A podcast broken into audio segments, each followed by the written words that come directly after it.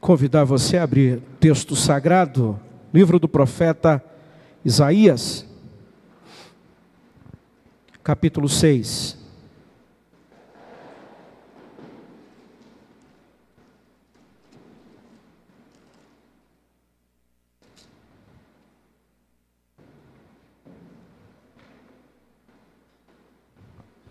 Isaías capítulo 6, apenas o versículo 1.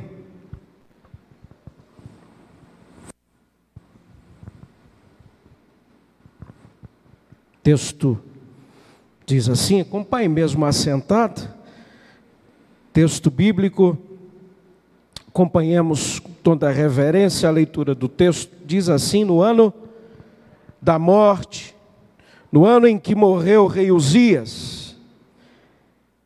eu vi também o Senhor assentado sobre um alto e sublime trono, e a cauda do seu manto enchia o templo. Deus aplique em nossos corações Sua santa palavra. Meus irmãos, eu escolhi esse texto pensando exatamente na possibilidade de se marcar um determinado momento da vida, possibilidade de se demarcar um determinado momento na vida a partir de algo que nos seja muito, mas muito maior do que um símbolo, meramente um símbolo. A morte de alguém não é e nunca será um símbolo para absolutamente nada. Quando eu li esse texto, esse verso, e pensei comigo, quantos também possam ter em mãos esse texto, e ao começar a leitura no ano, no ano em que morreu o rei Uzias, também não possam fazer a si mesmo a inclusão da demarcação de um determinado momento na vida, que diga, nesse ano em que morreu o meu velho bom pai, no ano de 2020, em que eu perdi o meu bom, querido amigo, aquele vizinho, neste ano pandêmico, em que eu estou demarcando isso por uma notícia, por uma espécie de fato que não é um mero símbolo, eu também vi a glória de Deus. Dito desse jeito, é bem possível que isso faça parte de, se não todas, mas a grande maioria das histórias dos que aqui estão hoje, também você que nos assiste de casa. Porque não há um que não conheça, que não tenha vivido, que não conheça alguém, que não saiba de uma notícia assim.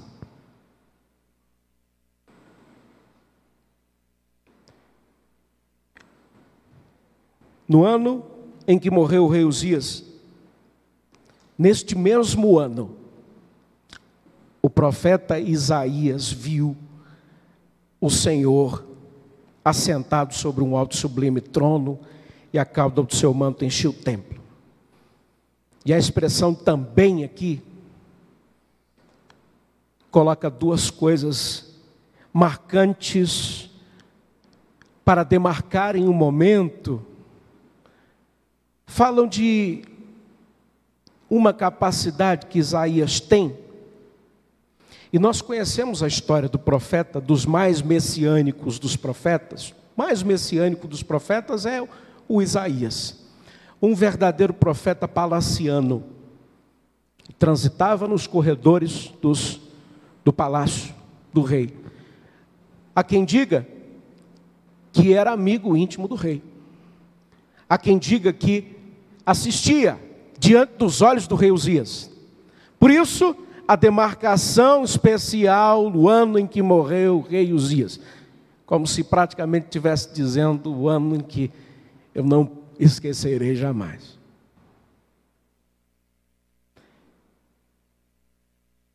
Mas se fôssemos parar a leitura aqui, nós teríamos, de fato, o dizer que possivelmente está no coração dos lábios de muitos de nós aqui, de sabermos que morreu, partiu alguém querido, está com Deus, foi promovido às mansões celestiais. Sim. Mas o fato é que Isaías continua e diz: Neste ano também eu vi, neste ano também eu vi o Senhor assentado sobre um alto sublime trono. E isso, meus irmãos e irmãs, é muito significativo para nós. Justamente pelo que eu dizia anteriormente, com o testemunho de Gilson, com o testemunho de Kelma e Cleiton e testemunho de Marcelo e Kelly. Com que nós o que nós vamos fazer com as experiências que nós temos tido com Deus? Porque se nós não as entendermos, elas serão experiências que possivelmente nós até esqueceremos.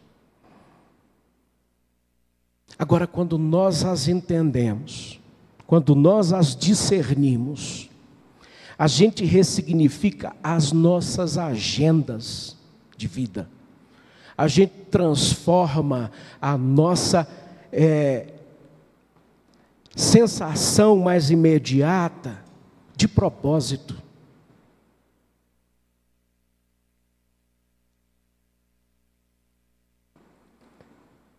Eu sei que muita gente viveu um ano de 2020 um tanto quanto parecido com o ano de 2019.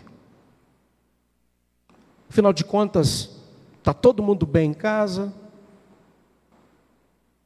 Você não conhece tantas notícias trágicas assim? Você nem foi mexido no seu emprego? Você está lá firme e forte no seu emprego?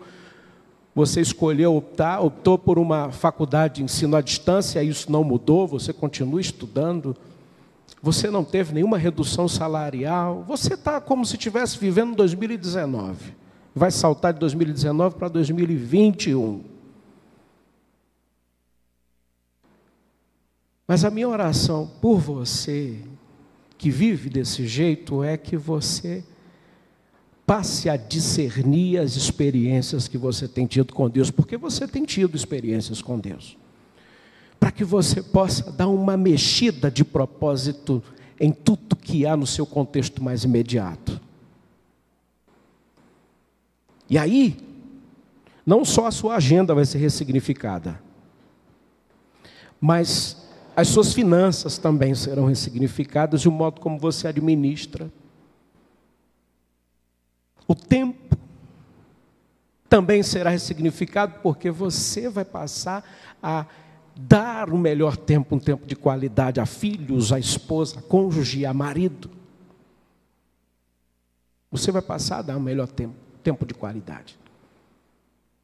Mas isso é só um preâmbulo que eu estou aqui abrindo para poder dizer que é importante discernir as experiências que se tem com Deus, sob pena de elas passarem muito rapidamente como meras experiências. Tá certo? Mas pense comigo um pouco sobre o contexto de Isaías, o profeta messiânico, porque na ocasião em que morre o rei Uzias, subiram ao poder reis é, que não temiam a Deus, reis transtornaram o reino de Israel, promoviam a idolatria, levaram a nação de Israel, de modo mais específico, a nação de Judá, a sofrer amarguras.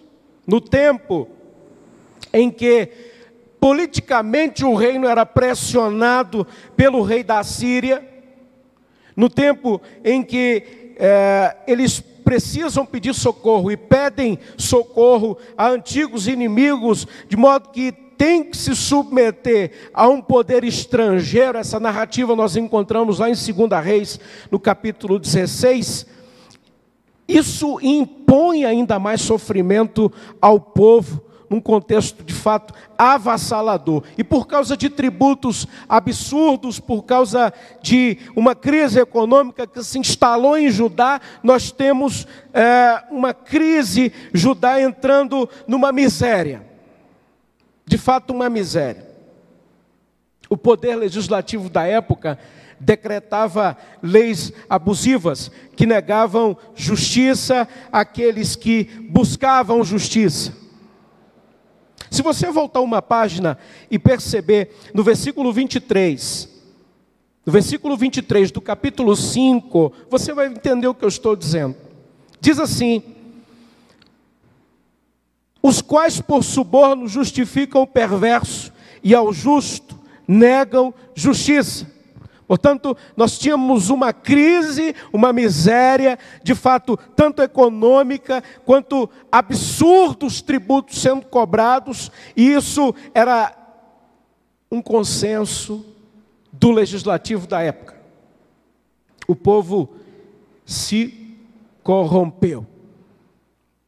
O povo sofreu. E o povo perdeu a noção daquilo que jamais o povo de Deus pode perder.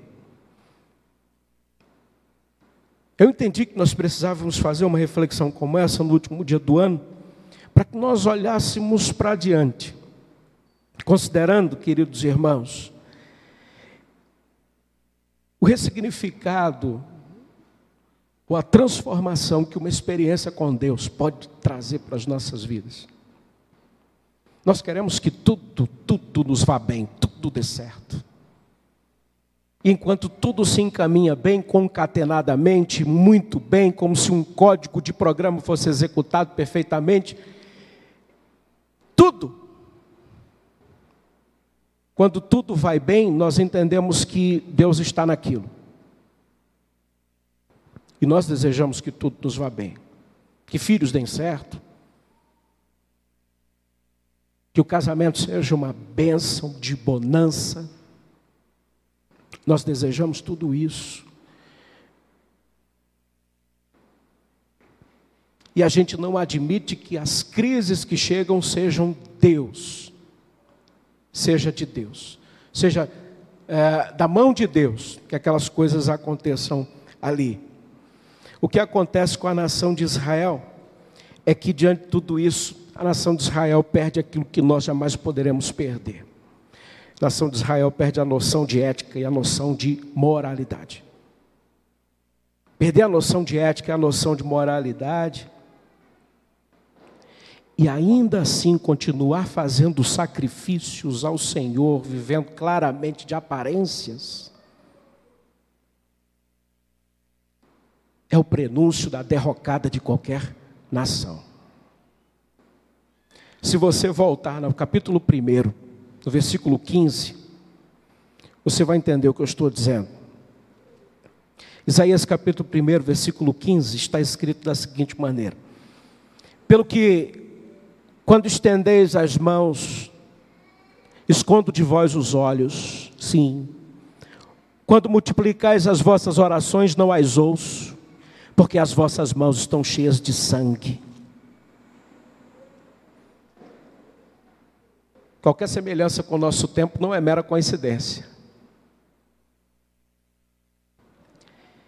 E dentro desse contexto de crise espiritual, moral, política, econômica, eis que surge um homem de Deus que amava a sua nação, mas que amava a Deus acima de tudo, que amava a sua pátria esse homem, profeta Isaías, do qual nós lemos no capítulo 6, versículo 1, deixou um preciosíssimo legado para sua própria nação, para todos que aspiram ser bênção para o seu próprio povo, família, nação. E eu aprendo algumas coisas preciosas com esse legado, profeta Isaías. Eu aprendo, meus irmãos, que esse velho profeta me ensinou. E eu aspiro muito refletir isso. Próximo ano, que logo mais nós estaremos abrindo juntos em oração, eu aspiro muito continuar olhando para o alto e continuar reconhecendo que o Senhor está no seu santo e sublime trono. Assim como o profeta Isaías fez. Reconheceu que é preciso olhar para o alto e reconhecer que o Senhor está no seu santo trono. Observe o versículo 3 do texto que nós lemos, do capítulo 6, está dito assim: E clamavam uns aos outros, dizendo: Santo, Santo, Santo é o Senhor dos exércitos, toda a terra está cheia da sua glória. Reinando soberanamente. Observe que o texto nos mostra que essa soberania de Deus não é somente sobre um grupo, um reino, mas é sobre uma nação, é sobre um povo, é sobre o destino da humanidade e que de fato não importam quão profundas e densas, e densas sejam as, as trevas, porque a majestade e a glória de Deus brilharão soberanamente, eternamente. Para ser bênção, para a nação, é necessário se submeter a essa soberania. E eis que nós temos um profeta que sabe disso, que reconhece isso. Ainda que se diga, morreu aquele que era um amigo querido, morreu aquela que era uma preciosa ajudadora mas também eu sei que Deus está exaltado soberanamente no seu trono. Ainda que se diga de perdas inestimáveis, e elas serão ditas, também é preciso que se diga que o Senhor está no seu trono reinando soberanamente. Para ser bênção para a nação, é preciso reconhecer isso. Mas é preciso também, querido, querida, olhar para dentro de si. É preciso permitir que o Senhor restaure mente, restaure coração, e esse ato passa pelo arrependimento, sabe, pela confissão de pecados. Esse ato, nós vemos o, o profeta, texto nos diz, versículo 5, disse eu, ai de mim, estou perdido, nós vemos é, o profeta nessa forma tão incondicional de entrega do ser, que agora é, está, conforme o texto, nós vamos ver no versículo 7, perdoado, justificado, transformado.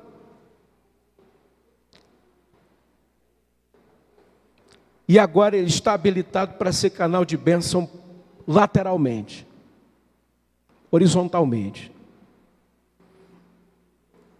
para a sociedade, para a nação.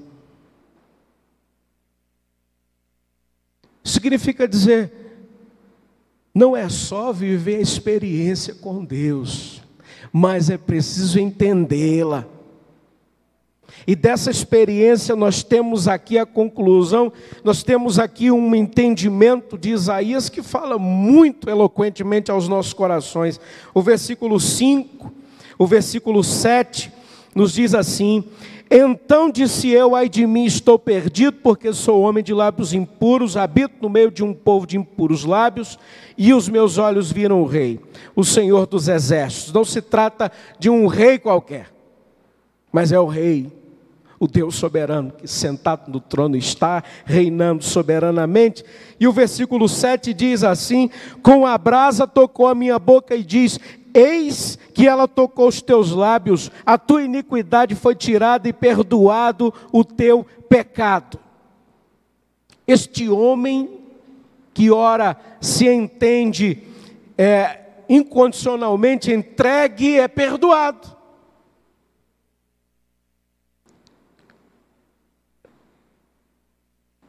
Para abençoar a sociedade, para abençoar a nação, para abençoar aqueles a quem Ele ama. E o versículo 8 diz: Depois disso ouvi a voz do Senhor que dizia: A quem enviarei?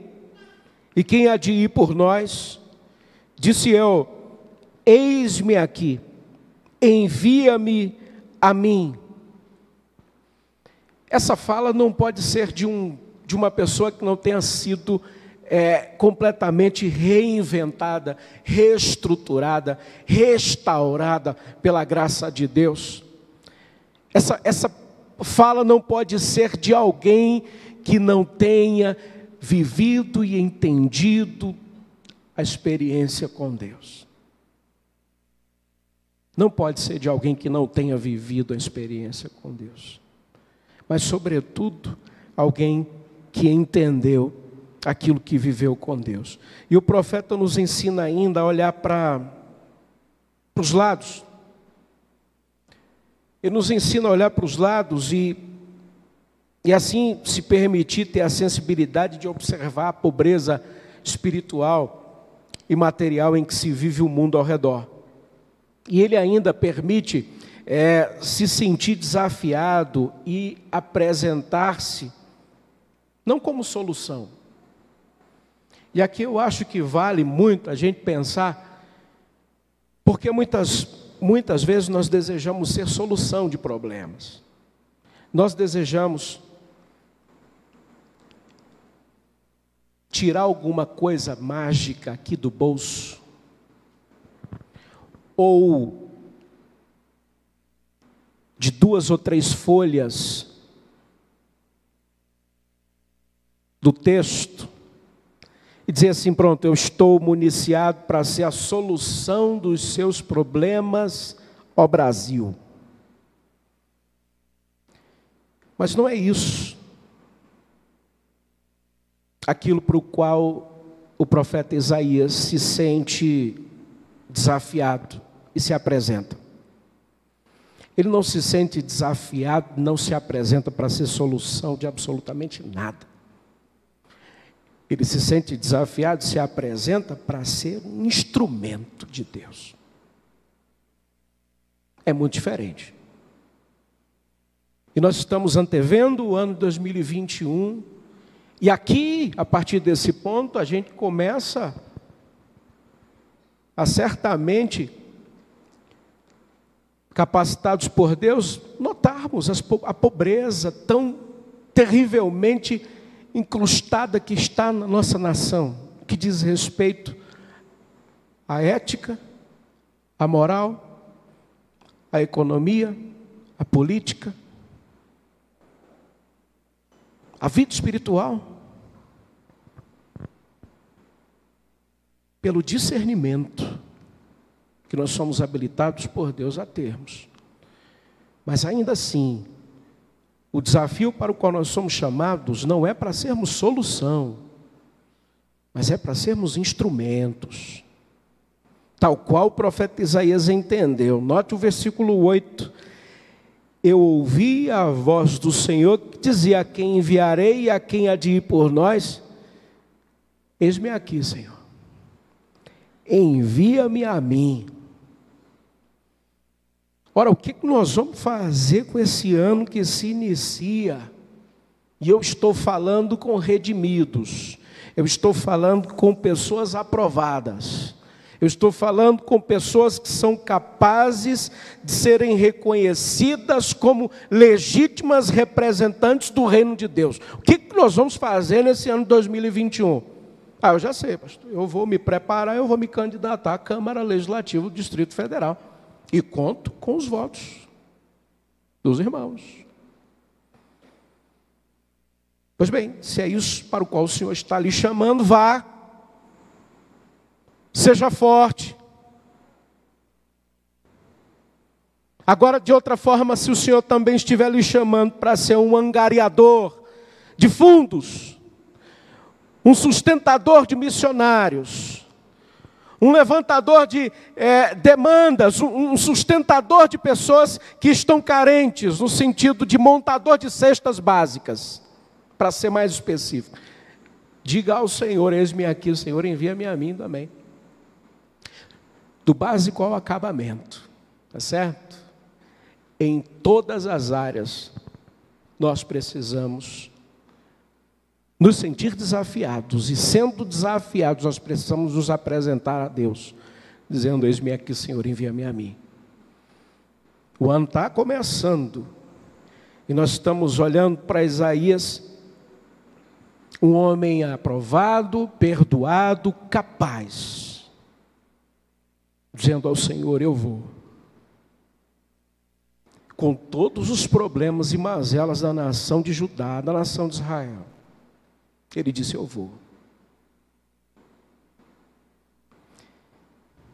Isaías reconhece que está ali para participar de algo que é muito maior do que ele. Ele está ali para participar de algo que é muito maior do que os seus sentimentos, que a sua vontade. Muito maior.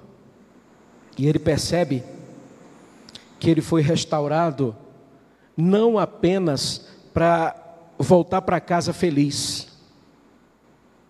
Já pararam para pensar nisso?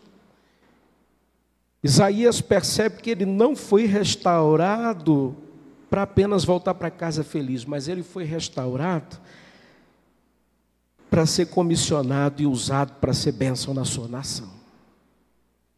Ninguém é restaurado para voltar para casa ser feliz, gente.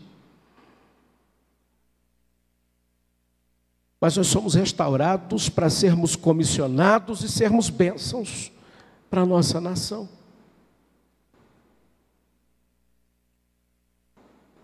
Enquanto as pessoas procuram métodos, quem disse isso foi Bounds, as pessoas procuram métodos para tudo, para as coisas darem certo. Mas Deus procura pessoas, porque pessoas são o método de Deus. O que, que nós vamos fazer diante do ano que nós antevemos? A preocupação continua sendo: Senhor, eu estou ainda com lábios impuros. Deixe que o Senhor hoje vai tocar os teus lábios com uma tenaz. Deixe que o Senhor hoje vai purificar você. Deixe que o Senhor vá, vai construir esse discernimento tão necessário para que você possa viver um ano de 2021 com sentido, com significado. Deixe que o Senhor vai fazer isso. Mas não pense que Deus vai restaurar você para você ficar em casa sentado, deitado no seu sofá, pensando simplesmente agora sim eu sou feliz, agora sim eu sou realizado. O Senhor não vai fazer isso. Ele vai tratar você vai aprovar você, vai capacitar você, para que você seja comissionado para ser bênção para essa nação. A começar pelo pequeno gesto, e aparentemente sem significado nenhum. Até que você seja levado a coisas grandiosas e essas coisas o Senhor sabe, o Senhor conhece. Que nós possamos dizer, como o profeta Isaías: aquele que melhor pronuncia Cristo, que possamos dizer: Senhor, eis-me aqui, envia-me a mim, nesse ano que inicia e todos os dias das nossas vidas. Amém? Que Deus abençoe. Vamos ficar em pé. Quero pedir gentilmente que a equipe já venha para cá. Nós vamos celebrar a ceia do Senhor dentro dos próximos minutos.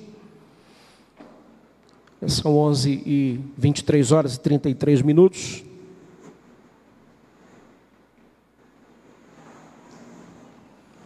Vamos orar nesse momento.